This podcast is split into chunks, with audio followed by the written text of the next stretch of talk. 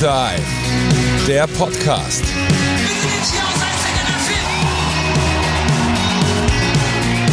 Einen wunderschönen guten Tag und herzlich willkommen hier zurück beim Itchy Deep Dive Podcast. Wir galoppieren weiter durch unsere Bandgeschichte anhand unserer verschiedenen Panzer macht Galoppiergeräusche. Sehr gut übrigens. Ja, sehr, äh, ich dachte, hä, wo ist hier ein Pferd? Ähm, wir galoppieren weiter durch unsere Bandgeschichte anhand unserer Alben und kommen diese Woche zu unserem zweiten Studioalbum namens Time to Ignite. Das kam 2007 heraus. Und warum sind wir da? Weil wir letzte Woche stehen geblieben sind bei unserem ersten Studioalbum Hard to Believe. Das kam 2005 raus. Dann sind wir 2005 und 2006 äh, gefühlt ununterbrochen auf der Straße gewesen, haben Shows gespielt und irgendwann kommt man dann natürlich zu dem Punkt, wo man denkt, hey, jetzt machen wir doch mal das nächste Album.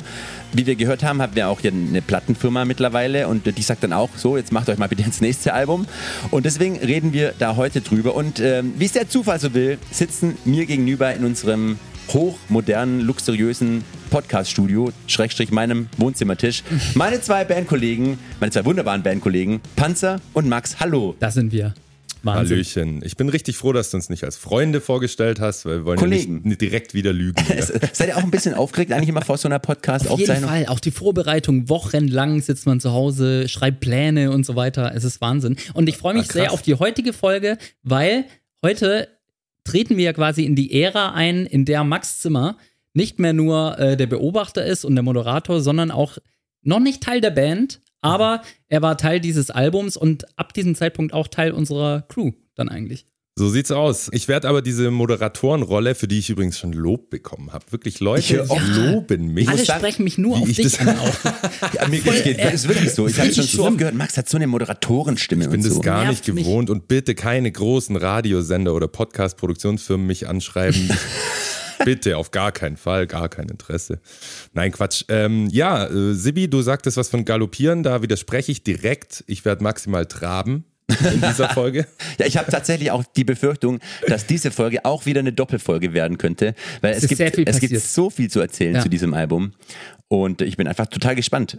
Die, die meisten äh, denken ja auch, wir, es ist total professionell und wir haben sonst Notizen und haben alles so einen Plan, aber machen wir gar nicht. Deswegen finde ich es auch so spannend, weil ich selber nicht weiß, was reden meine zwei Bandkollegen hier äh, die ganze Zeit. Wir überraschen uns quasi gegenseitig und ich bin äh, gespannt, was so passiert. Irgendwann ist also Ende 2006 rum und wir machten uns daran, unser nächstes Album anzugehen. Ja, ich, ich muss direkt an dieser Stelle gleich mal einsteigen, weil ähm, das war das Erste, was mir dazu eingefallen ist. Die Tatsache, dass wir unser Debütalbum Hard to Believe gerade rausgebracht hatten und äh, dann so eine Release-Party gespielt hatten und dann war das Album endlich draußen, äh, an dem wir ewig gearbeitet hatten, ewig Songs dafür geschrieben haben und relativ kurz danach wurde ein Meeting in Berlin im Büro unserer Plattenfirma einberufen und da haben wir gedacht, da gehen wir mal hin, wussten aber nicht so wirklich, um was geht's jetzt da.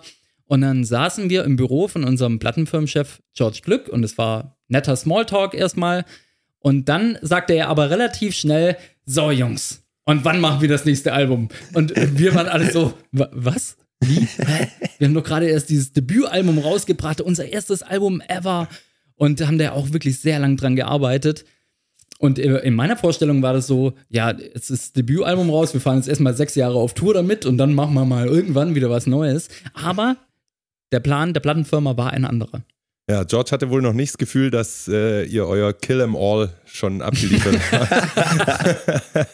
Ja, die Plattenfirma war äh, auf jeden Fall dieses Mal natürlich mehr beteiligt als beim ersten Mal. Da war das Album ja quasi schon fertig geschrieben und die Plattenfirma kam dann erst äh, ins Boot. Dieses Mal war sie früher dran und ähm, haben natürlich auch schon von Anfang an so ein bisschen versucht, da ja mit einzugreifen, beziehungsweise auch ihre Expertise ja, mitzugeben. Und ich glaube, das ist ein perfekter Punkt, um nochmal in einen Teil des Gesprächs mit unserem ersten Plattenfirmen A&R Tim Schurich äh, einzusteigen, weil er hatte äh, vor zwei Folgen schon mal einen kleinen Auftritt und dieses Mal ähm, hören wir da rein, wo er erzählt, wie das mit dem Songwriting so war und warum die Plattenfirma dann vielleicht auch willens war, da auch zu investieren und an uns zu glauben. Und da hören wir jetzt einfach mal rein und lassen uns überraschen, was der Tim sagt. letztendlich war dann aber, glaube ich, das zweite Album, A Time to Ignite, das, wo wir, glaube ich, von Anfang an gemeinsam sehr eng in Dialog waren. Ne? Und ihr habt ja in, in der ersten Folge viel darüber gesprochen, wie euer Songwriting damals funktioniert hat, ne, wie Inspiration funktioniert hat. Und das war dann ja so der Punkt, wo wir dann auch angefangen haben, Inspiration reinzuwerfen ne? und ähm, zu sagen, hör doch mal hier und hör doch mal da. Es war ja auch nicht nur dann so Beispiele aus, äh, aus dem Punk, die dann so als Zusatzinspiration dienen, dienen sollten. Ähm, wie, wie, wie waren das für dich? Ja, genau, da kann ich mich tatsächlich noch ähm, oh, an, an mehrere Sachen. Also zum einen waren wir mal bei George im Büro mhm. und ähm, das ist schon als junge Band äh, ziemlich, wie soll man sagen, beeindruckend, beängstigend, äh, einfach äh, krass, weil da hängen dann tausende goldene Schallplatten von äh, wirklich Weltstars teilweise, die er rausgebracht hat. Dann haben wir äh, Sachen von uns angehört und dann hat er uns zum Beispiel was von Radiohead, Creep anhören lassen und alles in maximalster Lautstärke. Und er hatte natürlich äh, total teure und äh, riesige Boxen. Und man ist da, man, man, man ist wirklich mit Ohrenklingeln rausgegangen, aber es hat sich natürlich, haben wir in der ersten Folge auch schon besprochen, je lauter, desto besser hört sich irgendwas an. Mhm. und ähm, dann ist er irgendwann, äh, hat er uns das anhören lassen, so als Inspiration und ist dann gegangen. Und dann äh, saßen wir da so, da warst du dann noch im Büro mit drin und dann, okay. Und plötzlich hören wir unten aus dem Hof, wie halt so ein, so ein Sportwagen plötzlich losbrettert. So, und wir dachten, oh, was ist das? Und dann schauen wir aus dem Fenster, da ist da George in sein äh, Ferrari Cabrio gestiegen und hat das halt in dem Hof röhren lassen. Und wir haben da rausgeschaut, natürlich, boah, krass, das ist ein Ferrari. Und er, er schreit so nach oben, ja, müsst halt auch ein paar Platten verkaufen, dann fahrt auch mal in so ein Ding und, und dann ist er vom Hof gebrettert. Und wir saßen da in diesem Büro und dachten, okay, dann machen wir das doch mal. Ja, genau, das war die eine Sache, die mir wirklich nur in, in, in bester Erinnerung ist. Und dann tatsächlich, du hast dann immer Sachen rübergeschickt und da war auch bei manchen die erste Reaktion, wieso schickt ihr mir jetzt sowas? Das hat überhaupt nichts mit einer Punkrock-Band zu tun. Was soll das? Und dann hast du mir einen so einen, so einen Elekt Elektronik-Track geschickt. Mhm. Und ich habe mir den natürlich angehört, weil ich dachte, ja, das, das muss ich jetzt machen. Also das, das mache ich auch, äh, weil er wird es ja mir aus einem Grund geschickt haben. Aber da dachte ich auch, hä, was, was soll das? Und dann ist daraus das Riff für Silence is Killing Me entstanden. Also dieses ja. und das ist wirklich inspiriert von diesem Elektro-Track. Und da dachte ich danach so auch, ja krass, man kann sich auch von Musik inspirieren lassen, die im ersten Moment eigentlich gar nichts mit unserer eigenen Musik zu tun hat. Und das hat dann super gut funktioniert, weil dann auch die, die erfolgreichste Single äh, damals und so. Also das, das war ja. dann wirklich ähm, krass auch für uns oder für mich zu sehen, dass man nicht immer sofort zu allem gleich Nein sagen muss und äh, die, die, ablehnende Haltung äh, da an den Tag legen muss, sondern auch mal äh, ja, einfach offen für Neues sein kann. Ja, und das war für uns auch der Moment, wo wir gesagt haben, ah, fantastisch, die Band hat auch Bock da, sich sozusagen aus dem eigenen Saft hinaus zu bewegen und Dinge auszuprobieren. Ne? Und ähm, ich glaube, auch diese Bereitschaft und die Idee, dann den Titel so zu machen ne? und auch die Überzeugung, dass das das Potenzial hat, eine Single zu werden, hat viel davon erzeugt, jetzt auch dann zu sagen, dann lass uns schauen, dass wir ähm, jetzt noch, noch mehr guten Support hinbekommen äh, live, dass wir jetzt noch mehr äh, schauen, dass die Band bei, bei MTV unterkommt, dass wir jetzt auch ein richtiges Video drehen. Ne? Und ich, ich, das erste Video, meine ich, hatten wir nur aus so äh, Live-Versatzstücken ne? zusammen, zusammengebaut ja, genau. für, von der Hard ja. to Believe. Und das war dann ja der erste echte Videodreh, den ihr quasi dann auch jemals in der Form gemacht genau. habt. Ne? Und dann haben wir dann, glaube ich, von dem Album auch, glaube ich, noch zwei weitere Singles, zwei weitere Videos gemacht. Also schon relativ viel. Genau. Ich glaube, das war die eine der Ausgangspunkte, ne? genau dahin zu kommen, dass wir jetzt sagen, wir, wollen es gemeinsam mit euch wissen. Auf geht's. So, vielen Dank, Tim, für deine Einschätzung hier zu dem Ganzen und für deinen Beitrag. Wir haben also gerade gehört, dass unser Label dann willens war, Gas zu geben. Wir waren eh willens, Gas zu geben und sind dann sozusagen an Songwriting zusammengegangen. Da passt auch eigentlich eine Hörerfrage, die nicht nur von einem Hörer oder einer Hörerin kam, sondern von gleich mehreren. Und zwar, Max, willst du kurz das Jingle? Äh, ja. Bing. Hörerfrage. Mega gut. Und zwar ist die Hörerfrage, wie schreibt ihr eigentlich eure Songs? Kommt erst die Musik und dann der Text oder andersrum? Wie ist es immer bei euch so gegangen und wie geht es immer noch? Und Panzer, möchtest du vielleicht erzählen, ja. wie wir das äh, immer gehandhabt haben? Ja, ich, ich traue mich gar nicht so wirklich. Ich glaube, das ist auch ich weiß gar nicht, ob ich das schon mal öffentlich zugegeben habe, aber ich habe damals und auch eine, einige Zeit später noch, also mh, auf sehr unprofessionelle Art und Weise meine Songideen festgehalten. Äh, ich hatte ganz lange Zeit gar kein Aufnahmesystem zu Hause ähm, und habe meine Ideen, also wenn ich zu Hause einfach äh, einen Einfall hatte für einen Songtext oder G Gitarrenakkorde, Aneinanderreihung oder eine G Gesangsmelodie, dann habe ich die ganz lange Zeit auf einem Kassettenrekorder aufgenommen. Ich hatte da immer so, so 120 Minuten lange Tapes und davon hatte ich sehr, sehr viele. Und alle Ideen, die ich hatte, waren darauf. Und es war dann halt immer dann problematisch, wenn es dann daran ging, euch diese Songs dann irgendwann zu zeigen, weil dann wusste ich, ah, vor fünf Tagen, da hatte ich eine Idee. Das heißt, man musste erstmal ewig auf diesen Kassettenrekorder hin und her spulen. Das ist die Härte. Und von da dann wieder weitermachen. Also wirklich unprofessioneller und peinlicher geht's eigentlich nicht. Aber, Aber so habe ich damals für mich meine ersten Ideen festgehalten. Sehr gut. Und ich, ich möchte dir die Scham ein wenig nehmen. Ja. Ich als großer Podcast- und auch Musik-Podcast-Hörer kann dir sagen, du bist nicht der Einzige. Und es gibt welche, die bis heute das so machen. Wirklich. Ja. Meine Helden und Heldinnen. Ja. Oder meinst du Panzer? ne, aber ich kann mich wirklich nur daran erinnern, dass du, also wir hatten ja nicht überall, nicht überall ein Kassettenabspielgerät. Ja. Deswegen äh, gab es äh, Momente, äh, da kann ich mich nur erinnern, als du eben die Tapes vorgespielt hast und einen Song. Du hast teilweise, du musst nur erzählen, wie das ging, auch sogar zwei Stimmen drauf gemacht. Also du hast auf eine Tape-Aufnahme Ja. noch eine zweite Gesangsstimme, aber ich glaube, das war gar nicht so einfach, weil du wusstest ja gar nicht, wo du bist. Ja, das stimmt.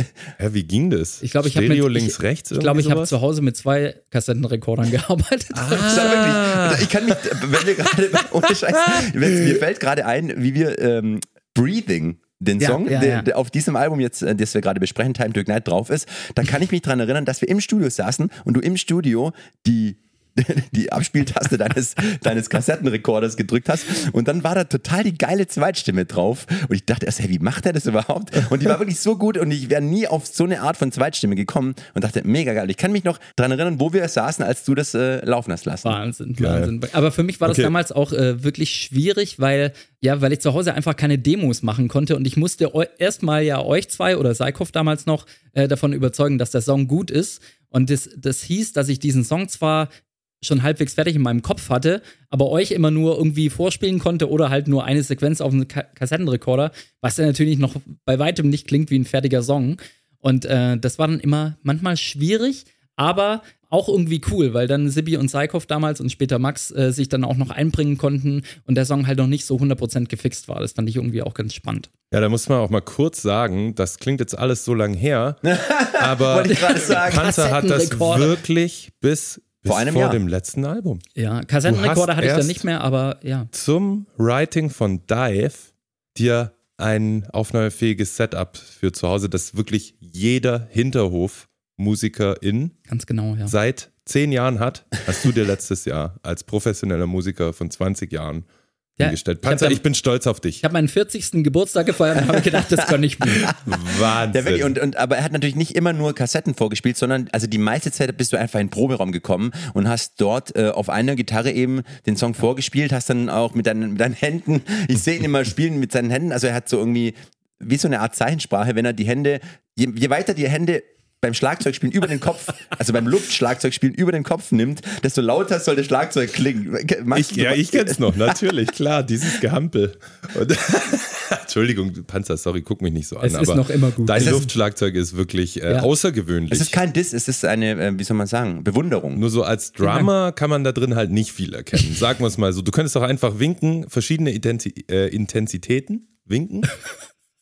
Und ganz viel winken heißt, ganz schnell heißt laut und schnell spielen. So, Wir sind, wir haben die Frage immer noch, immer noch nicht Ja, jetzt beantwortet. passt auf, Wie ich- schreibt ihr eigentlich jetzt eure Songs? Erst Ruhe. Musik oder erst Text? ähm, also man kann sagen, äh, ich kann von mir sprechen. Ja. Bei mir ist eigentlich immer zuerst die Musik da und dann kommt irgendwann der, also dann, dann weiß ich irgendwann auch, was für eine Melodie der Text singen sollte und diesen Text auf diese Gesangsmelodie, den suche ich mir dann eben oder den schreibe ich dann. ist bei mir auch so. Aber warum ist Stimmung es eigentlich passend so? Das wahrscheinlich, ist schon, oder?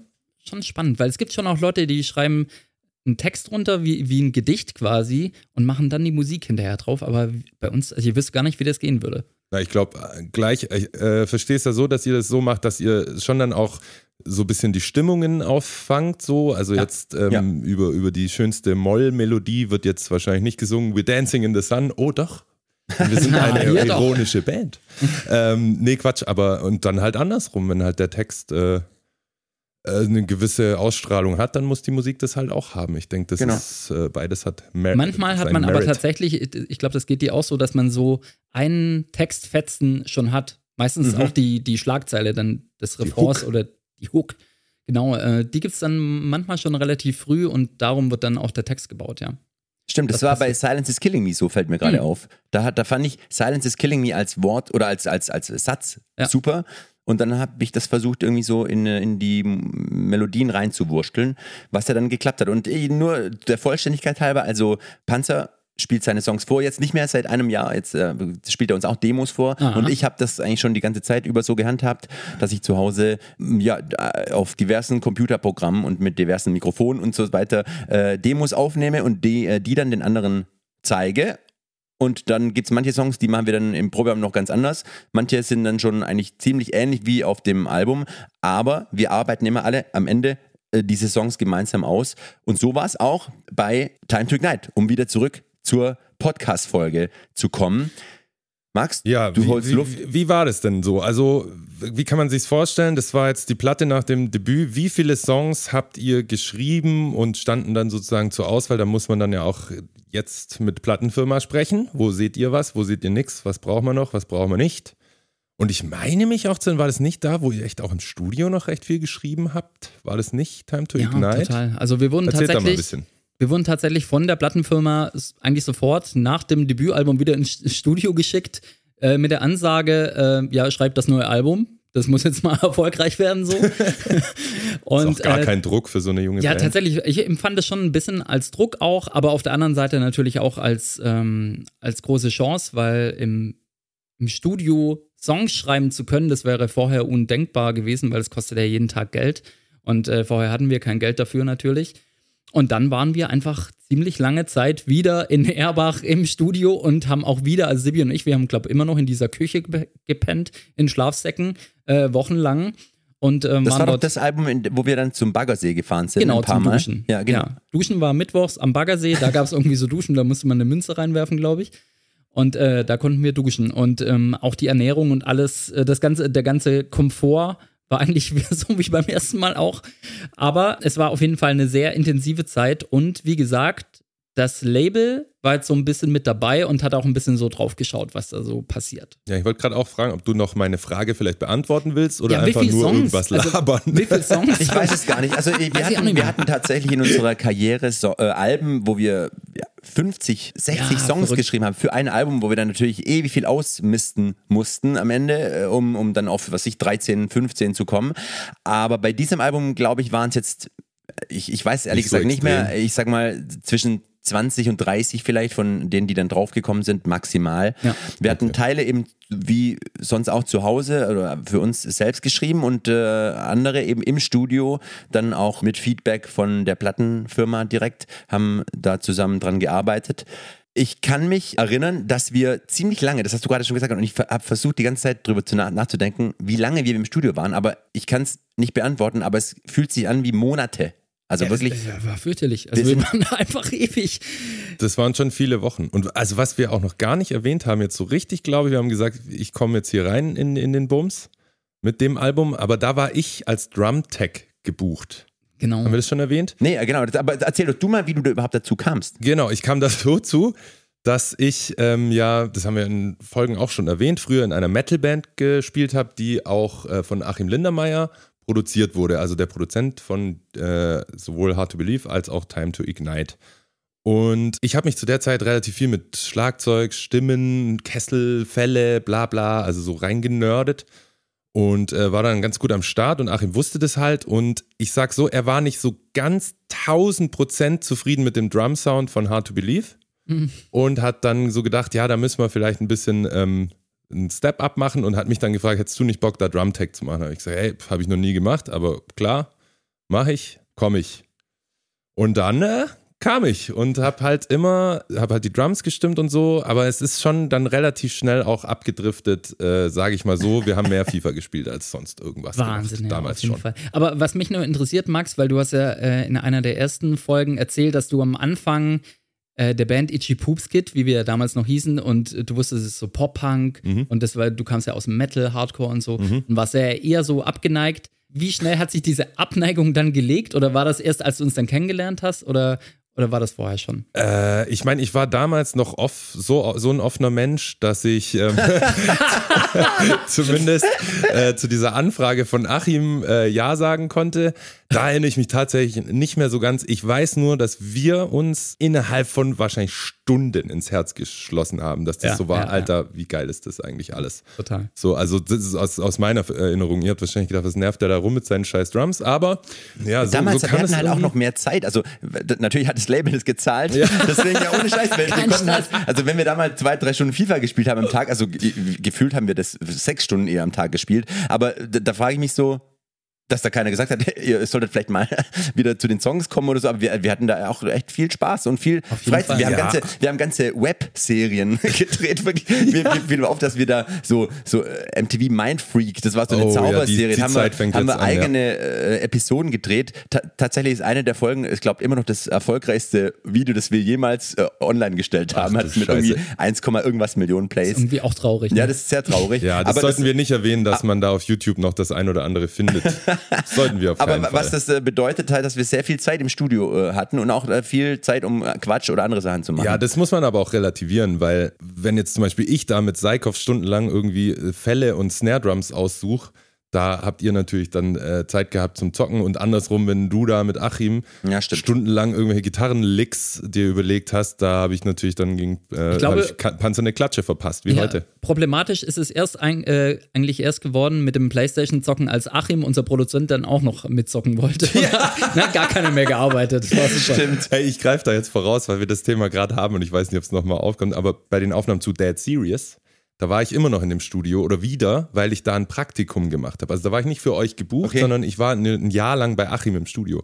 Und da hat er mich irgendwann mal beiseite genommen und hat gesagt, also Max, ich weiß, ihr seid Freunde und so, aber du kannst echt nicht die ganze Zeit nur FIFA mit denen spielen. Das sind hier auch Kunden und wir müssen hier arbeiten. Und Geil. ich weiß, es ist lustig und ich verstehe es, aber lass uns ein bisschen konzentrieren. Und ich so, ja, Achim, ich, ja, sorry, tut mir leid. Genial. Sag mal, hast du da eigentlich Geld bekommen für die Aufnahmen von Time to Ignite? Ja, Was- das selbstverständlich. Arbeit für Ich dich. das jetzt noch zu fragen, ist sehr großes Risiko. Ich war Ja, will gebucht als Drumtech. Ich gekannt, hätte ich vielleicht in Vorbereitung mal machen sollen, aber äh, ich, ich weiß nicht, was ich bekomme, aber ich weiß auf jeden Fall, dass ich da Geld dafür bekomme. Nicht schlecht. Vielen Das Dank, ist- äh, vielen Dank nochmal an Excel Records.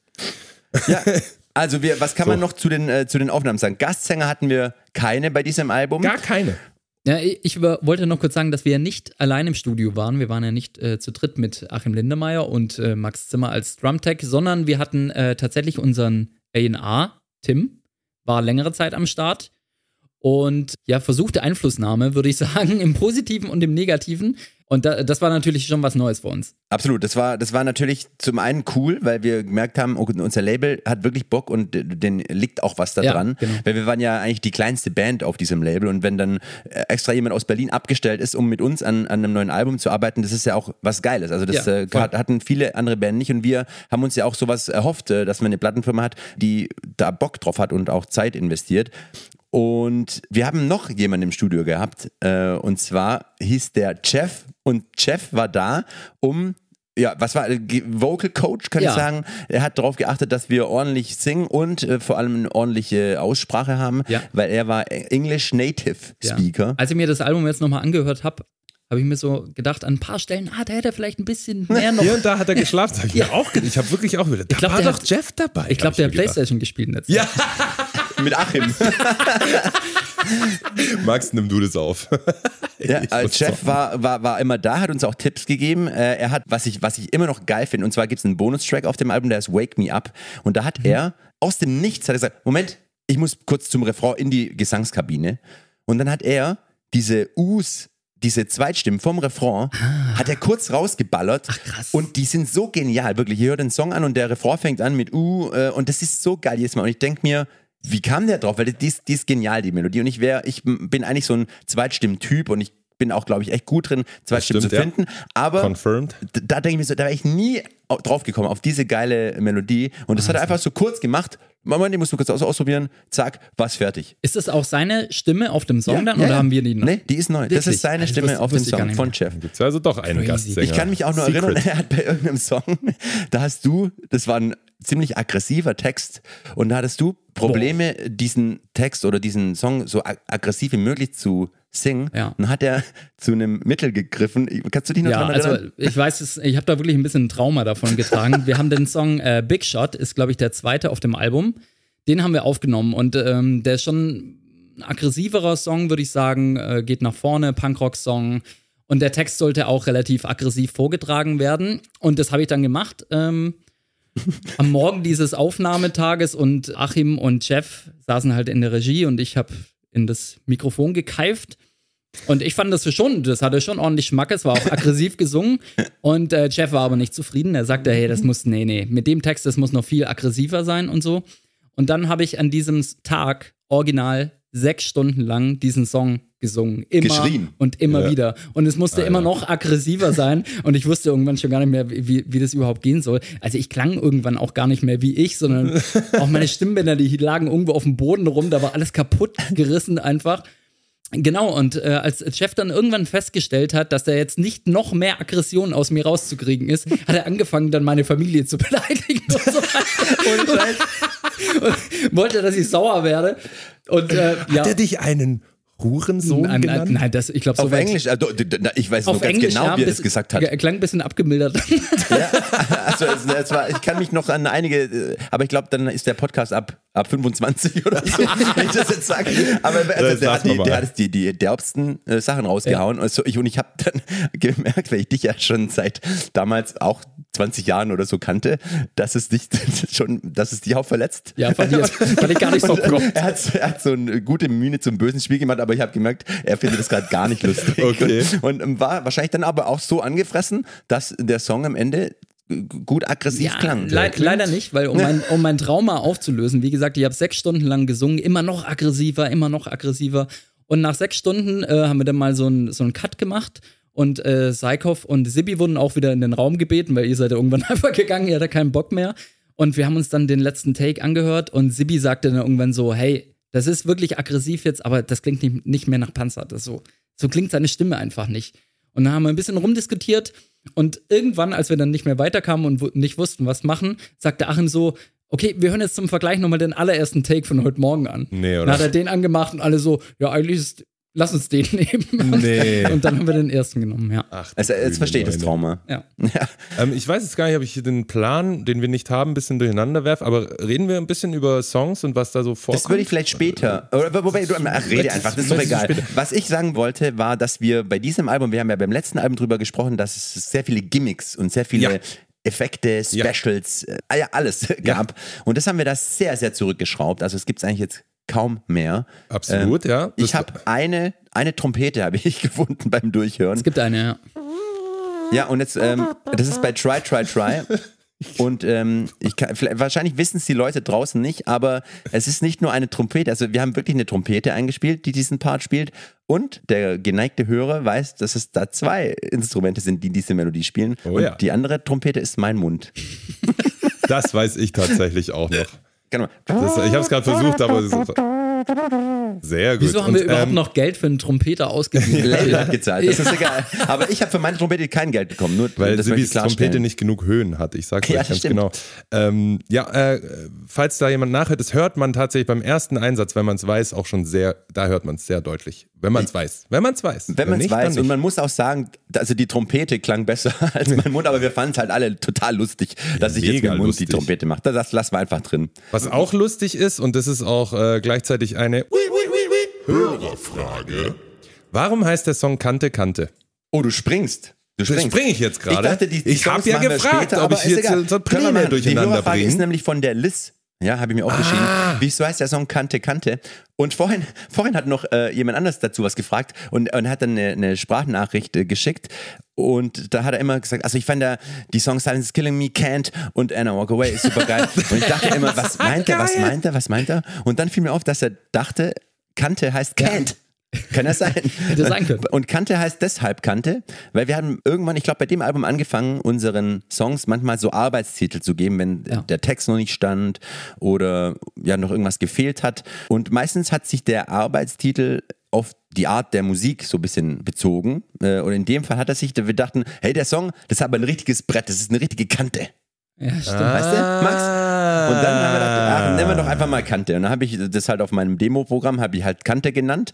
Und das war halt immer dann Kante. Und wurde immer über Kante gesprochen, wenn wir über den Song gesprochen haben. Und irgendwann dachten wir, ja, brauchen wir jetzt auch keinen, Na- ne, jeder, jeder, jeder in unserem Kosmos kennt den Song als Kante, dann lassen wir es einfach so. Ja. Und es hat sich ja dann gut. äh, durchgezogen durch ein paar Alben. Mir fällt gerade ein, dass wir dieses äh, Arbeitstitel-Ding bei irgendeinem späteren Album noch viel exzessiver durchgezogen haben und da jeden Song danach betitelt haben, wie er irgendwie klingt. Und, oder hießen, halt die einzelnen Songs Klopfstampf, Bumm, Trash, was weiß ich. Und es waren alles so kryptisch, dass keiner mehr wusste, welcher Song ist es überhaupt, kein Plan. Und lustig ist, ich habe gestern in der Recherche habe ich nach alten E-Mails gesucht und dann habe ich eine Mail von Tim gefunden, wo er halt so schrieb, ja, wir haben es jetzt angehört und was uns jetzt, also bei Klatsch und Stampf gefällt uns das eigentlich richtig gut. ähm, bei Doing und Peng äh, finden wir den Refrain noch nicht so ganz. Aber es war eine ganz ernste E-Mail und ich habe so, ich hab mich echt Aber be- gut. bemüht. Ja, zu Arbeitstiteln, da gibt es noch mehr, aber äh, ich will jetzt wirklich nicht das ganze Ding hier durcheinander bringen. Das heißt, so über Songs einzeln Genau, reden sagen, wir später noch. Reden wir später, da haben wir auch unsere Kategorie Lieblingssongs und dann kommen wir zu den Songs. Ja, aber eine Sache noch Ja, äh, möchte ich zu Kante sagen. Ich hoffe jetzt, dass es nicht falsch ist. Die Textzeile Now I'm drowning in the water that you used to swallow. Ist das in Kante? Ja, ich glaube. I'm drowning in the water. Wahnsinnig geile Zeile. Ja. Fand ich richtig geil. Wollte ich einfach nur Das noch ist sagen. So ein verspätetes Lob Jahre später, das noch einzuheimsen, das, Das ist das Größte, richtig was cool. du als Textdichter erreichen kannst. Also ohne uns jetzt auf die Schulter zu klopfen, aber ich denke denk mir bei einigen Zeilen, die wir so in den Jahren getextet haben, hey, das war richtig, richtig gut. Ja. Ähm, kann man auch mal so äh, in seinem eigenen Podcast sagen, wenn keiner die Chance hat zu widersprechen. Ja, ich habe dazu so auch so zu den Songs und zum Sound dann schon auch noch ein paar Anmerkungen und Fragen und Da, Dinge. da kannst du losfeuern. Das, das machen wir dann später. Ja, jetzt, jetzt mal so zum Allgemeinen, was du schon gesagt hast. Wir müssen jetzt mal wieder so ein bisschen eine Linie reinkriegen. Aber Genau, ich kann also- nicht schimpfen, weil ich bin selber der, der immer links und rechts rausbricht. Ja, genau. Also pass auf, wir haben jetzt hier, äh, wir haben dieses Album und wie du schon gesagt hast, es ist jetzt schon mehr ein Weg, der vielleicht auch äh, die Zukunft von Itchy Poopskit und dann Itchy beschreibt. Also etwas weniger Gimmicks und äh, etwas mehr, sagen wir mal, äh, die Selbstsuche weitergebracht und äh, das würde ich sagen, solide oder also Punkrock, Punkrock, Rockband äh, zu sein. Ja. Und da geht's mit Time to Ignite auf jeden Fall schon mal so ein bisschen, wird's, wird die Richtung enger als jetzt mit Hard to Believe. Finde ich das auch. ist da euch schon mal gelungen. auch auf ausgebrochen manchmal links und rechts auf Ja. diesem Album, aber äh, es, es hat mehr eine Linie, das stimmt. Und äh, nochmal zur Zusammenarbeit mit dem Label, also das war jetzt nicht nur schlecht und nicht nur gut, es war einfach so, es gab total geile Momente, wo das Label uns äh, Ideen gebracht hat und wir haben die verwendet, haben wir vorher schon bei Tims Interview gehört. Es gab natürlich auch Diskussionen, wie immer, wenn wir dachten, nee, das macht überhaupt keinen Sinn. Also das gab es zuhauf, aber das ist auch, glaube ich, normal. Und jemand, der das auch gut kennt, der nämlich auf demselben Label war mit seiner Band, ist ein wirklich Jugendheld von uns. Ich muss Oh es ja. echt sagen, seine Band habe ich 1995 oder 96 kennengelernt und äh, ich habe es geliebt und Max äh, flippt gerade neben mir fast aus. Alter, das war eins meiner ersten Konzerte, wo man so richtig alleine hingeht als Jugendlicher. Ulmer Zelt, H-Blocks war mein erster Stage Dive ever. Nee, oder? Jetzt Ja, habe ich so gespoilert, aber Ja, gut, kommt eh egal. gleich. Genau, und jetzt äh, hören wir mal ein, äh, rein, was unser äh, mittlerweile guter Freund Henning Wieland zu sagen hat. Der war nämlich auf demselben Label wie wir. Ja, erstmal liebe Grüße an die Itchies vom Henning im Namen der gesamten H-Blocks-Gang. Ähm, und natürlich gibt es zahlreiche Anekdoten, aber die wichtigste war wahrscheinlich, als wir uns im Büro von XL getroffen haben.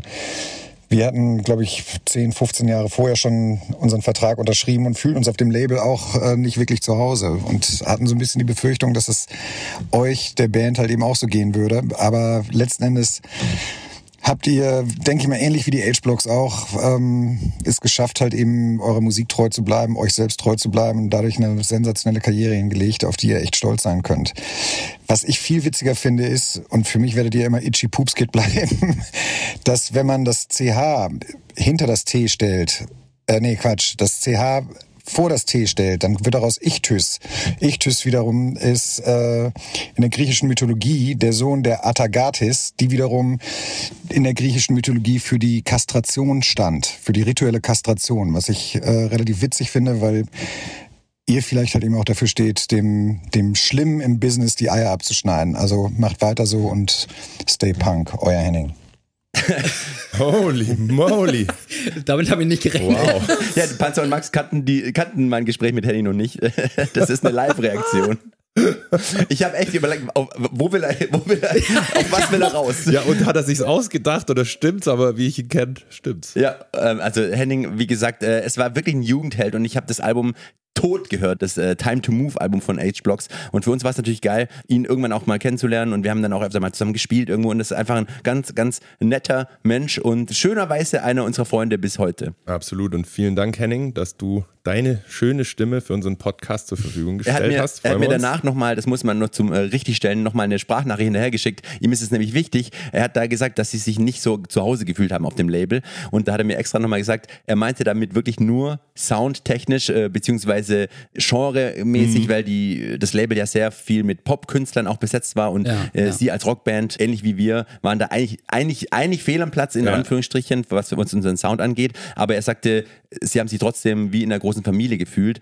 Und das kann ich nur unterstreichen, weil das, war ist, auch so, muss ich gestern Abend äh, im Bett habe ich drüber nachgedacht und es ist wirklich krass. Jetzt sind wir fast 15 Jahre nicht mehr bei diesem Label, haben uns auch wirklich dann auch mal gestritten und mit Anwalt, also kommen wir später in den, in den äh, folgenden Folgen dazu. Aber es ist wirklich heftig. Wir haben mit allen Menschen, mit denen wir damals in diesem Label Kontakt hatten oder mit, mit denen wir gearbeitet haben, immer noch Kontakt sind befreundet. Also da geht's den, den George, den Oberchef. Warte, um das zu beweisen. Ja, warte, ich, warte nee, kurz. nee, ich, will's- beweise. Ja, ich will's, ich wollte es auflisten. Ja, aber ich beweise dir jetzt, wie eng das war, Okay. weil ich war noch nicht in der Band, hatte nichts damit zu tun und ich sag dir jetzt, dass ich die alle kenne. Shoutouts George, Shoutouts Tim, Shoutouts Sandra, Shoutouts Winnie, Shoutouts Biggie, Shoutouts Sarah, Shoutouts Dirk. Shoutouts Dirk. So, Genau. aber Sibi, jetzt sagst du nochmal ordentlich, Ja, aber ich wollte nur sagen. Das ist da wirklich der Wahnsinn. Also wie gesagt, George, der, der, der Gründer, den haben wir jetzt zwar schon ein paar Jahre nicht mehr gesehen, aber es war trotzdem immer total lustig, wenn wir uns wieder gesehen haben. Dann der Geschäftsführer Steffen war vor ein paar Monaten bei unserer Hamburg-Show. Wir haben stundenlang nachts zusammen äh, Ja. Arm in Arm geredet. Tim haben wir im Podcast schon gehört, ist ein, einfach ein super Typ. Mit äh, unserer Produktmanagerin Winnie hast du zusammen gewohnt Der ich später. München einfach zusammen ja, mit äh, Produktmanagerin Sarah. Panzer, warst du erst kürzlich im Stadion? Ja, ja. Ähm, dann äh, die, die äh, Pressesprecherin Biggie ist seit 15 Jahren unsere Managerin. Wahnsinn. Ähm, mit äh, Radiochef Dirk gehe ich jedes Mal, wenn ich in Berlin bin, mindestens einmal Mittagessen. Also es ist einfach nur genial. Und Das ich glaube, crazy. gibt sowas, normalerweise gibt es sowas nicht. Stimmt. Ja, Ich glaube, das ist wir haben das, crazy. alle Parteien haben das einfach gut hinbekommen, äh, wenn es auch mal schlechte Stimmung gab oder, oder Streit wegen irgendwas, dass irgendwie das Berufliche und das Persönliche sich gegenseitig mögen, irgendwie zu trennen. Und, und das äh, hat das, glaube ich, gerettet, ja. Voll gut. Ja, es war echt sehr schön. Ja, also wie gesagt, so viel mal zum Songwriting beziehungsweise zu den Aufnahmen im Studio zu Time to Ignite. Und irgendwann, wie gesagt, zu den einzelnen Songs kommen wir später nochmal mehr im Detail. Da gibt es dann auch einzelne Stories zu den jeweiligen Songs im Studio und drumherum. Aber irgendwann war dann quasi das Aufnehmen abgeschlossen und es ging dann, diese CD zu veröffentlichen. Die CD war irgendwann fertig aufgenommen. Der Sound war so, wie er ist. Und irgendwann haben wir das dann zum Mastering geschickt. Dann, wie, wie kann man das sagen? Max, du bist quasi Ich probiere es studierter. mal so ganz, also bitte keine Hate-Nachrichten, wenn es nicht ganz korrekt ist, aber so beim Mischen, da nimmst du die verschiedenen Spuren, machst die in sich, jede Spur so schick und dass alles gut zusammenpasst. Und die ganze zusammengemischte Wurst, die gibst du dann ans Mastering und das Mastering guckt dann, dass es schön laut ist und ausgewogen nochmal, so das ganze Ding. Genau. Weiß, ich, weiß ich das auch mal. Ja, und ähm, Stichwort schön laut stimmt, weil wir dachten, hey, wir haben uns so, ich weiß nicht, wir haben uns so Referenz-CDs angehört, äh, gehört. da war dann, ich glaube, American Idiot von, von Green Day und die war, wenn man die anhört auf einer Anlage, war die viel lauter als viele andere CDs.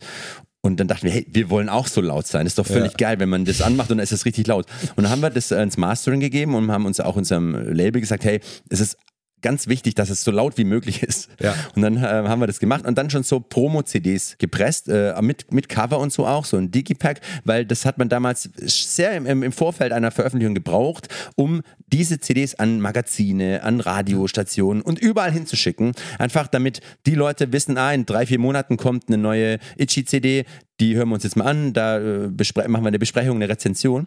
Und wir haben die dann auch bekommen, diese CDs.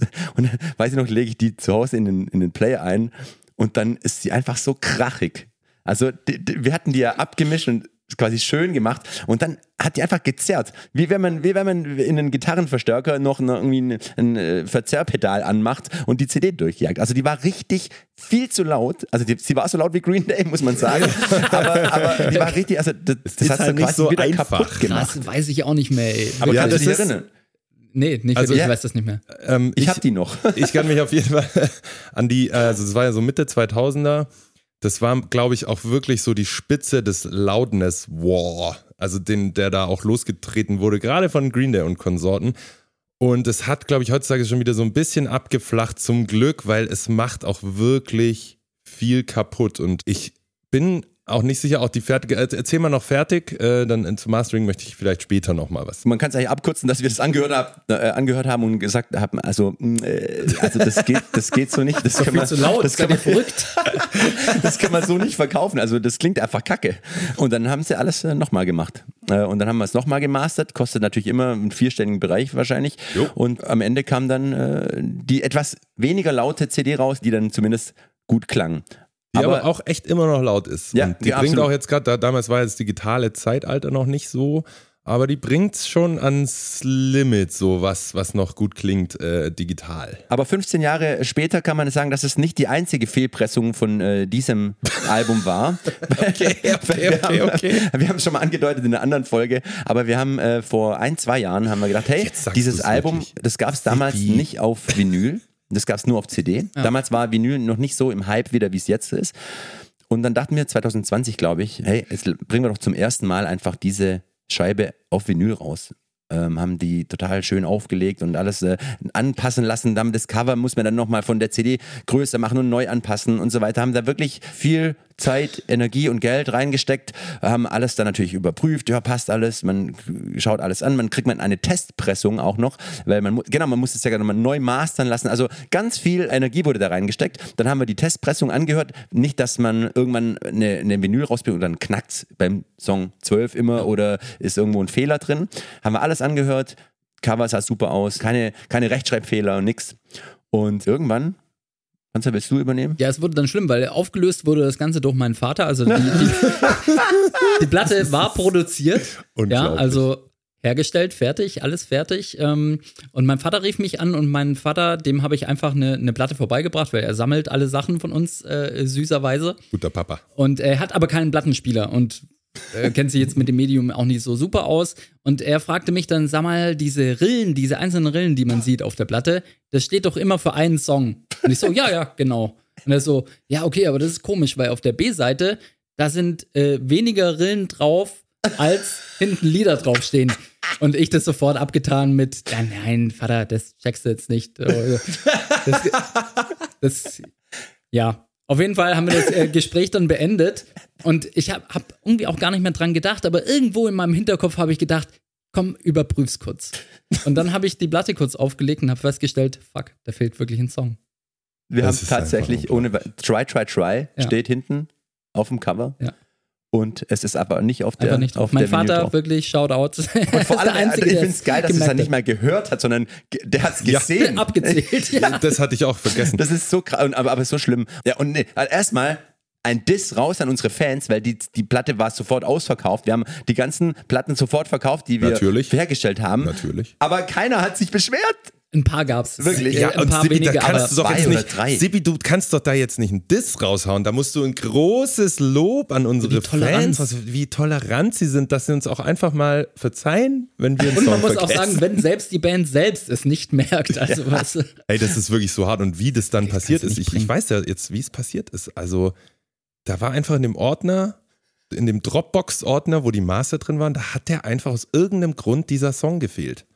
Und äh, so, ich hatte den Master und der hat mir auch das alles ausgefüllt, geschickt und so, aber der Song war einfach Ich da glaube, nicht ich drauf. weiß, woran es liegt, weil, weil äh, es ist oft so in uns, wir haben so eine Band-Dropbox und da fehlt irgendwie mal immer wieder plötzlich ein Ordner. Das ist Ja. bei Panzer, immer wenn Panzer. Panzer reingeht, zieht er Panzer. mit seinem äh, Mauszeiger irgendwas rum und dann fehlt wieder ein ganz wichtiger Ordner von unseren alten sein, ja. Alben und dann, äh, ja, ich glaube, so ist es passiert. ja, ich, ich glaube auch. Aber, stell dir mal vor, du warum jetzt erzählen eine, wir das jetzt ja, eigentlich? Sind du, wir dumm? Weil wir einfach, es ist ein offen und ehrlicher Podcast, dafür Ah, werden wir gelobt, deswegen sind wir offen und ehrlich. ja? Äh, und stell dir mal vor, du hättest eine, eine, eine was weiß ich, eine Nirvana-LP und da fehlt ein Song. Das wäre, das, die wäre eine Million wert. Bei uns sagt ist, Teen Spirit, einfach nicht drauf. ja, genau. Und bei uns ist es einfach nur scheiße gelaufen. genau, also die, die Vinyl, So. wie gesagt, gibt's, ist es ausverkauft. Äh, irgendwann machen wir eine mit Try, Try, Try, versprochen. Und die CD, das war natürlich krass, weil, wie gesagt, unser Label hat jetzt bei diesem Album schon wirklich Geld Zeit und Energie reingesteckt. Einfach in Geld natürlich, weil das ist, was man äh, einfach braucht, um die Platte so groß zu machen, wie, es auch irgendwie möglich ist. Und dieses Mal, da kann ich mich noch daran erinnern, war es wirklich so, dass diese CD, damals gab es ja noch Plattenläden, CD-Läden, in, in jedem Saturn-Mediamarkt gab es zwei Reihen nur mit Hip-Hop oder zwei nur mit Metal und zwei nur mit Rock. Und wir hatten halt unser, unseren Bandnamen auf so einem eigenen Trenner. Ah ja, so das einem, war krass so, damals, so, einem, ja. So einem Albentrenner da. Und Meistens das- mit Schreibfehler drin, aber. ja, genau, ja. aber das, das war uns egal. Ja. Und das war einfach nur genial, das weiß ich noch, einfach in den Laden zu gehen und dann war da unser, unser, unser Fach, äh, nur unser Fach. Nice. Und Einfach. da waren auch dann CDs drin und ich weiß noch, dass ich beim Release irgendwann in einem, in einem Mediamarkt stand. Ich weiß nicht mehr, ob es unterwegs irgendwo war, aber ich war in einem großen Mediamarkt und habe dann am Release-Tag gesehen, wie halt Leute da in das Regal gehen, unsere CD nehmen und zur Kasse gehen. Bist du dann zu jedem hin und hast gesagt, das bin ich, das ist meine Band. Ich habe es ja jedem aufgeschwätzt. Hier ist Geld. Nee, nee, ich war Bitte wirklich es. inkognito da und habe das einfach, ich habe das beobachtet und fand es richtig geil. Und, und also man, für jeden, der eine CD von uns genommen hat, kamen zehn Leute, die die neue von den Beatsteaks geholt hat, weil die kam am selben Tag raus. Trotzdem war ich ähm, völlig begeistert, dass da Leute einfach reinkommen und denken, heute kaufe ich mir die neue CD von Itchy und äh, gehe zum Zahlen und nimm sie. Geil. Äh, ich habe noch eine Frage und zwar, es ist ein ziemlich cooles Cover. Ich persönlich kann mir das auch so denken. Was so, das heißt Time to Ignite, da ist so ein, so ein Böller drauf. Viel mehr gibt es wahrscheinlich nicht zu erzählen. Also so ein kleiner Mini-Böller. Ist, das ist, glaube ich, habt ihr zum Cover irgendwas noch zu erzählen? Da ist auch so gewölbt, rausgewölbt, haben wir gedacht, hey, diesen, diese kleinen Böller, die können wir so rauswölben. Diesmal Ja. hat es auch geklappt mit, mit matt und glänzend, nicht wie Yeah. bei Hard to Believe. Und was sonst, weiß ich eigentlich, sonst gibt es zum Cover eigentlich nicht so viel zu sagen. Es ist ein simples, Ich kann mich noch Cover. erinnern, dass wir ein Fotoshooting gemacht haben in Eislingen. Da kam so ein Star-Fotograf äh, aus Berlin, kam nach Eislingen gereist und da sind wir durch Eislingen gezogen, waren im, im Eichenbach-Stadion vom FC Eislingen, haben da auf der Tribüne geschossen, sind ein bisschen rumgefahren und ich weiß noch, der hatte, damals war es auch schon on vogue, die, also digital äh, Mhm. äh, und heutzutage ist es ja auch so, du machst bei einem Fotoshooting gefühlt 80.000 Bilder Mhm. und am Ende wird halt ausgewählt und er hat analog fotografiert Ja. Und wir haben an dem Tag keine 100 Bilder gemacht, äh, aber es sind richtig gute Bilder geworden. Und er hat einfach so das Gespür dafür gehabt, immer im richtigen Zeitpunkt abzudrücken. Und das hat mich sehr beeindruckt. Und die Fotos sind sehr schön auf diesem Album. Wie gesagt, irgendwann war die CD in den Läden und wir dachten uns, hey, geil, wie geht's weiter? Und dann hat unsere Plattenfirma gesagt, hey, lass uns doch mal ein paar Videos drehen. Und das war für uns natürlich genial, weil Videos, das war einfach was, was eigentlich nur so Rockstars hatten, äh, ein Video auf MTV laufen und wir hatten das nicht und als es dann dran geht, unser erstes richtiges Video zu Silence is Killing Me zu drehen, waren wir ziemlich positiv euphorisiert. Ja, auch hier, ich, ich will nicht immer so früher und früher war es so, aber muss man auch hier, glaube ich, nochmal sagen, so der, der Unterschied der Zeit.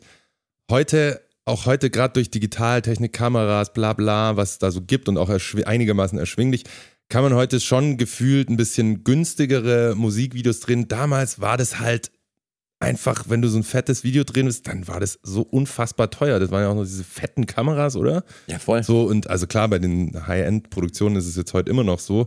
Aber damals war es halt einfach nicht möglich, so ein wirklich äh, State-of-the-Art äh, Musikvideo zu drehen, ohne viel Geld in die Hand zu nehmen. Stimmt. Und wir, wir hatten Jetzt ja auch, hattet ihr. wir hatten ja auch gar nicht so ein Gefühl dafür. Wir hatten davor nur zu, beim Debütalbum gab es nur ein Musikvideo zu Say No. Das war aber so ein von uns eigentlich selbst gefilmtes Tour- und ähm, Live-Video. Und jetzt halt zum ersten Mal, es war klar, Silence is Killing Me, das wird die erste Single. Und äh, die werden versuchen, das auch bei MTV und so weiter äh, zu platzieren. Also brauchen wir ein ordentliches Video. Und dann, ich kann mich noch erinnern, dass wir sehr, sehr lange Videoideen gesammelt haben, sowohl wir selbst als auch äh, irgendwelche Videoproduktionsfirmen, die dann Ideen eingeschickt haben. Das waren immer so Sheets, auch mit Bildern und damit man das äh, gleich sich gut vorstellen konnte. Und ich weiß noch, dass das ziemlich lange ging und es immer so war, dass wir so eine Idee zugeschickt bekamen von unserem Label. Und Sibi und ich haben das dann durchgelesen und meistens haben wir uns dann gegenseitig angerufen und der so, und wie findest du es? Und nicht so, ich find's richtig scheiße. und der so, zum Glück ich auch. Und äh, aber auch unsere eigenen Ideen, die wir hatten, waren auch irgendwie, waren wir auch nicht so 100% zufrieden. Und irgendwie kam dieser, hey, wir müssen jetzt mal drehen Termin immer näher. Und wirklich, also in meiner Erinnerung ist es so, dass auf letzte Rille Sibi die Idee hatte, hey, was ist, wenn wir uns einfach in einen Raum stellen und ganz viele verschiedene Personen und Gegenstände uns daran hindern, diesen Song zu spielen. Und das war die Grundidee von dem Silence is Killing und, und, Video. und, ich, und, und am Ende geht alles kaputt. Und am Ende geht alles kaputt, genau. Das, das war die Grundidee und dann haben wir angefangen, brainstormen und uns sind dann tausende Dinge eingefallen. Ja, da muss auf jeden Fall ein Footballspieler in voller Montur rein und, und äh, einen von uns umtackeln. Und wir brauchen eine Feuerwehr, die mit dem Schlauch in die, die Genitalien reinhaut. Am Ende muss dann ein Bagger reinfahren. Und oder- Explosion, Feuer. Ja, ein Hund, ein Boxer, auf jeden Fall. damit- Das muss alles passieren. Und dann haben wir das alles ans Label gegeben. Und damals halt auch null darüber nachgedacht. Ich weiß, das kostet, das ist doch voll unrealistisch. Also auch dann so ein Zimmer kaputt zu machen, wie soll das überhaupt gehen? Aber äh, es wurde Ja, umgesetzt. Le- Label hat zurückgeschrieben, okay, machen wir. Unfassbar. Das war wirklich krass. Und wir, okay, dann machen wir das. Und die Diskrepanz zwischen ich sitze zu Hause und überlege mir äh, ein paar lustige Ideen für so einen Videodreh und dem äh, actually Videodreh ist halt schon heftig, weil wir sind dann nach Nürnberg irgendwann gefahren, weil die, die Plattenfirma sagte, also das Video wird übrigens in Nürnberg gedreht. Weißt, da, Klar. Das, das hatten wir quasi gar nichts mit zu tun. Und ja, wir haben da so ein Videoteam, okay. Und dann sind wir nach Nürnberg gefahren und wir hatten davor ja nur unsere Idee. Wir wollen halt in einem, am besten wie so ein Wohnz wie eine Art Wohnzimmer, wäre es am coolsten. Und dann passiert das und das und das. Und dann sind wir da hingekommen in so eine riesige Lagerhalle, laufen da rein, morgens eiskalt. Und dann hat er halt so ein, eine Trockenbaufirma oder irgendwas, hat er halt einen, einen Raum in diese Lagerhalle gebaut gehabt, mit Möbeln, mit, mit, mit der eine hat, glaube ich, noch tapeziert. Nein, nein, nein, warte, das war so, dass wir reingelaufen sind, dieses Zimmer gesehen haben und erstmal komplett umgehauen waren von dem ganzen Aufwand, aber dann auch schnell gesagt haben, ja, die Wandfarbe finden wir nicht so geil, können wir die noch umstreichen? Stimmt. Und es wurde dann gemacht. Ja, wurde gemacht. Also da, da, da haben wir wirklich, da waren, da waren, also ich, da waren 20 Leute an dem Set, die, die das aufgebaut haben, die Sachen gemacht haben. Äh, Das Videoteam bestand aus sechs, sieben Leuten, Licht und alles. Das war krass. Das war eine ganze Lagerhalle, die war gefüllt mit Leuten und mit diesem eigens gebauten Wohnzimmer mittendrin. Und es war halt nicht nur so äh, aufgehängt mit so Bilderplan, sondern es war wirklich gebaut. Ja. Aus Krass. Holz, da, da sind welche ein paar Tage dran gestanden. Und äh, überall standen schon irgendwelche Komparsen. Weil, wenn du sagst, da muss halt ein Footballspieler rein tackeln und da muss eine Feuerwehr da sein, dann brauchst du halt auch eine Feuerwehr, weil da, da haben wir aber nicht dran gedacht. Ja, aber, voll. aber unser Label schon. Und dann haben die halt eine Feuerwehr gemietet. Oder, äh, und und in, in, da kam dann ein Typ, ja, ich bin der Boxer, kam in so, einen- so einem Trainingsanzug, der kam, glaube ich, gerade vom Training. Dann sieht man auch, dass es ein echter Boxer ist. Was wir ja heute machen würden, wäre irgendeinen Kumpel fragen, kannst du da mal einen Boxer spielen? Nee, Dann sieht war- es halt aus wie Arsch. Der war Boxer. Dann kam irgendwann, ging, ging das, das Rolltor auf, dann fuhr so ein Kleintransporter rein. so ein Typ mit so einem, mit so einem Landwirt, äh, Landwirthut. Seppelhut? Ja, ist, Darf man das sagen? Ja, Seppelhut. Und auf der Ladefläche waren halt acht Schafe. Die sind, dann, die sind dann ausgestiegen, haben erstmal alles voll gekackt in dieser Halle. Aber wir hatten halt in unserem Treatment drin, ja, und wär, geil wäre doch noch, wenn ganz viele Schafe durchs Bild laufen. Das ist so absurd, aber es ist wirklich einfach passiert. Dann kam, dann Das kam ein, ein Hooligan kam mit einer Axt. Ja, stimmt, ja. Dann kam, dann kam ähm, ein, ja genau, wir, wir sagten, hey, geil wäre, wenn wir doch mit Essen beworfen werden. Dann hat irgendjemand Spaghetti gekocht und äh, Spaghetti hingestellt, dann gab es eine, eine extra Torte. Also fast wäre ich da nach dem Dreh schon in die Band als Schlagzeuger eingestiegen, weil halt einfach Saikov, der damalige Drummer, fast explodiert wäre. Ja genau. Können wir das noch erwähnen? Ja, da wollte ich draus drauf. Armer Kerl. Es kam noch ein Pyrotechniker Ja. äh, und der sagt, der hat sich vorgestellt, so ich bin professioneller Pyrotechniker, ich spreng Sachen in die Luft. Und wir hatten halt in unserem Drehbuch auch drin, ja, und wäre doch geil, wenn am Ende irgendwie der, der, der Verstärker explodiert. Ja, und dann äh, war der Typ da so am Machen. Wir haben gesagt, ja, der, der Verstärker hier, der sollte vielleicht ähm, zu einem bestimmten Zeitpunkt ein bisschen, bisschen explodieren, halt einfach oben, dass halt so Flammen rausspringen. Und dann hat er da so dieses äh, Brennmittel so genommen und hat es so drüber geleert und schaut dann die Flasche an und denkt so nach dem Motto, na, Ah, da geht noch was. Und dann hat er die Flasche da einfach völlig, völlig reingeleert und hat es dann irgendwie so verkabelt mit seinem, mit seinem Sprengkasten. Und ich weiß noch, ich habe natürlich nach vorne performt, also ich habe ja ins Mikro gesungen und äh, am anderen Ende der Halle war eine riesige Glaswand, ja, wo sich so das Geschehen ein bisschen gespiegelt hat. Und dann kam halt dieser Moment, wo äh, der Verstärker explodieren sollte und dann war die komplette Glasscheibe ein Feuerball. Und ich habe es nur hinten, es war so warm in meinem Rücken und ich dachte, ich, ich konnte ja nicht aufhören. Das war ja, es sollte ja nur einmal explodieren und ich musste ja durchziehen. Und aber ich dachte, okay, unser Schlagzeuger ist gerade safe verbrannt. Ja. Im, Im Video ist es ja tatsächlich in Man sieht's. Zeitlupe drin. Man Ähm, sieht, dass er nicht richtig Spaß hat in der Szene. Ja, er hat, er hat sich auch seine äh, Augenbrauen sind abgekokelt gewesen und von seinen Haaren gab es nicht mehr alle. Wir haben uns halt, ich glaube, bei Aber der, auch gut durchgehalten. Psychoff, gut. Gute Arbeit. ich glaube, als wir die Ideen für das Video gesammelt haben, haben wir zwei Sachen nicht bedacht. Das erste war, egal, äh, was das kostet, das war uns ja egal. Und das zweite auch, was das für ein beschissener Tag für uns drei wird, weil wenn du einfach, ja, also es war wirklich schlimm, wirklich. Also auch diese äh, kalten Spaghetti-Eimer ins Gesicht geworfen zu bekommen und das waren halt ein paar Stunden auf unseren Gesichtern drauf und so weiter. Äh, es war schon hart und auch dieser Boxer, äh, ich kann mich nämlich noch erinnern, weil der, ich hatte die Szene mit ihm, der sollte mich dann äh, umhauen und der hatte seinen Trainer mit dabei. Und der Trainer, ja, weißt du, das, man muss sich ja vorstellen, die muss man ja bezahlen. Ja, ja, alle. die kommen ja da nicht freiwillig hin, weil sie für eine Band, die sie nicht kennen, ein Video drehen wollen. Die muss man ja zahlen. so ist es. Und der, und der Trainer von dem Boxer, der hat dann kurz bevor der Take dann kam, hat er noch so eine Motivationsrede gehalten und den so warm gemacht mit so ein paar Schlägen. Und, Ach, und ich dachte so, Scheiße. Bruder, mach mal langsam. Und dann äh, wurde der reingeschickt und hat für seine Verhältnisse wahrscheinlich eine Feder gestreichelt, ja. Aber für mich dürren Hering waren es schon ein paar äh, Treffer, die gesessen haben und der hat dann tatsächlich auch meinen Bass irgendwie äh, mit der Faust getroffen und der äh, Bass ist mir an die Stirn und ich hatte dann eine Platzwunde noch und, und es war ein du fürchterlicher Tag. Neune. Und es da war, es ein war minus Bomben zwei gegeben. Grad kalt. Ja, kalt war es auch noch. Es ja. war richtig kalt. richtig geil. Ey, das, das war der Grundstein zu wirklich ganz vielen, ganz, ganz, sagen wir mal, anstrengenden Drehs, die dann noch über die Jahre Ja, wir haben kamen. da so da habt ihr ihn für? Ja, Ja, weil wir tun uns immer selber ey, weh. Es wäre doch cool, wenn. Ja, und das dann, ist immer und dann, das. Und dann äh, sagt man, ja, das wäre echt cool. Und drei Monate später ist man dann beim Dreh und denkt, nee. sind wir eigentlich, aber da kommen wir noch dazu. Da gab es noch ein paar, die ganz schlimm waren. Genau, aber aber, es gab Fall- auch noch für Time to Ignite äh, welche. Genau, ähm, und also nochmal zu Silence, das war einfach im Nachhinein, es ist ein geniales Video geworden und das Mega. kam auch so gut an und es war wirklich Voll. was total Besonderes. Ja. Dann gab es noch ein gemacht. Video zu And I'll Walk Away.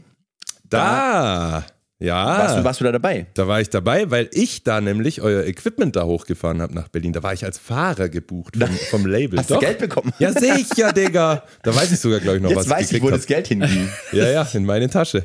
Genial. Ähm, ja, da, weil ihr da irgendwie am Tag drauf in der Schweiz irgendwo spielen musstet und es musste irgendjemand euer Equipment hoch und wieder runterfahren. Dann habe ich das gemacht, zwei Nächte oder eine Nacht in einem richtig geilen Hotel gepennt.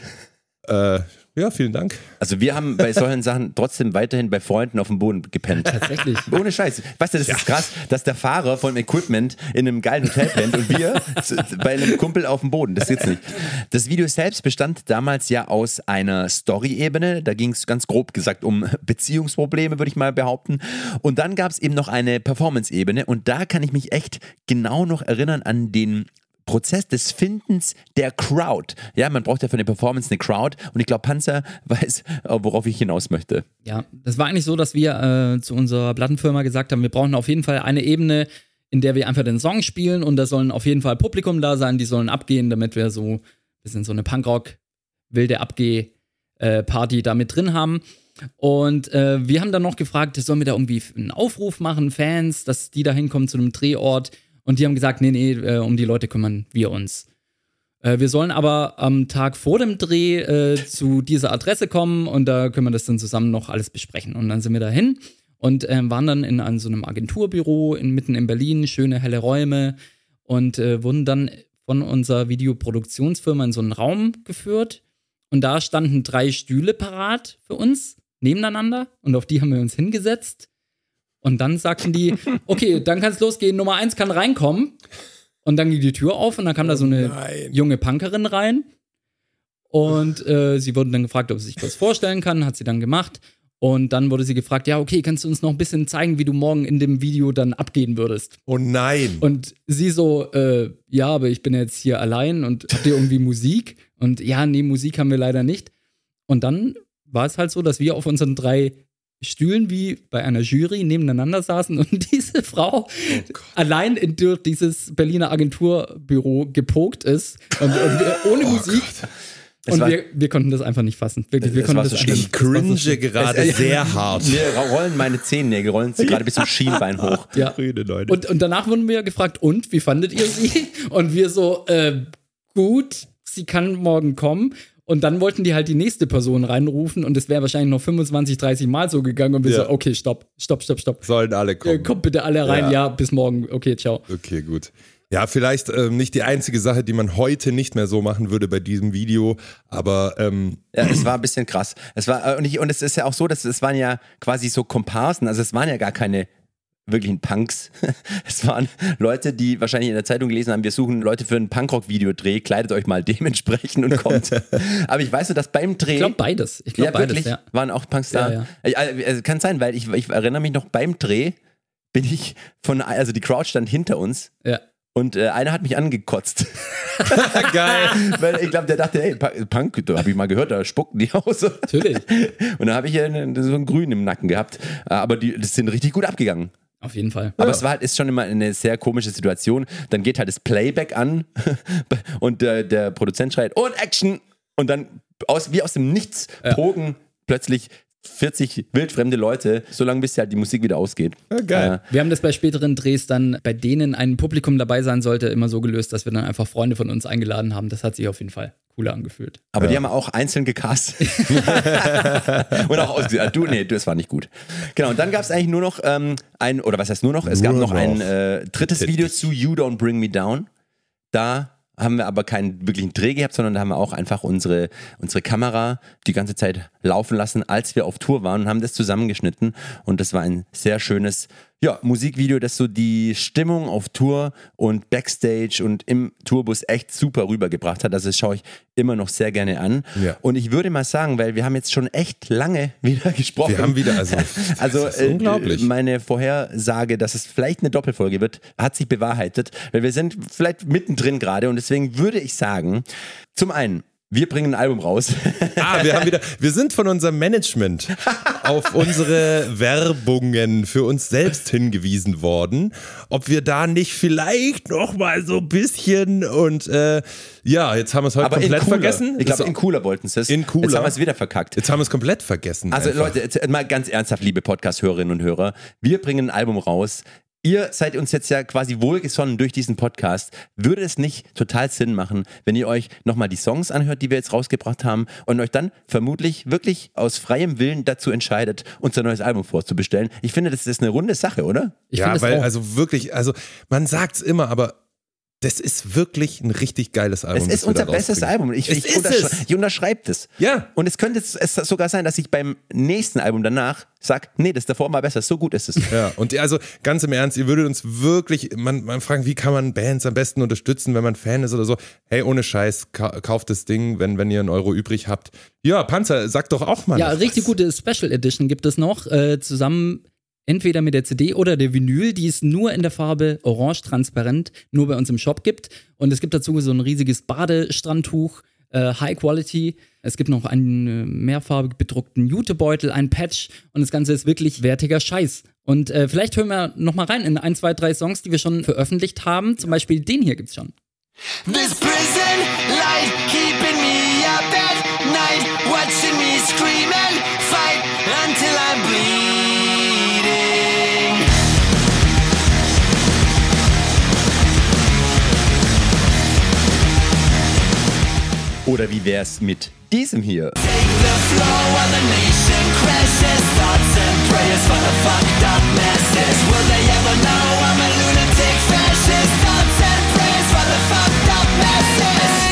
bang, bang, bang, bang, bang, bang. Absoluter Knaller, auch der hier. So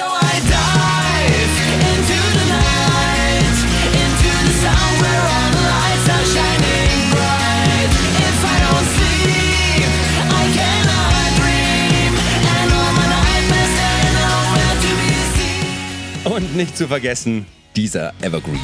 This way, I know that I'm gonna be broke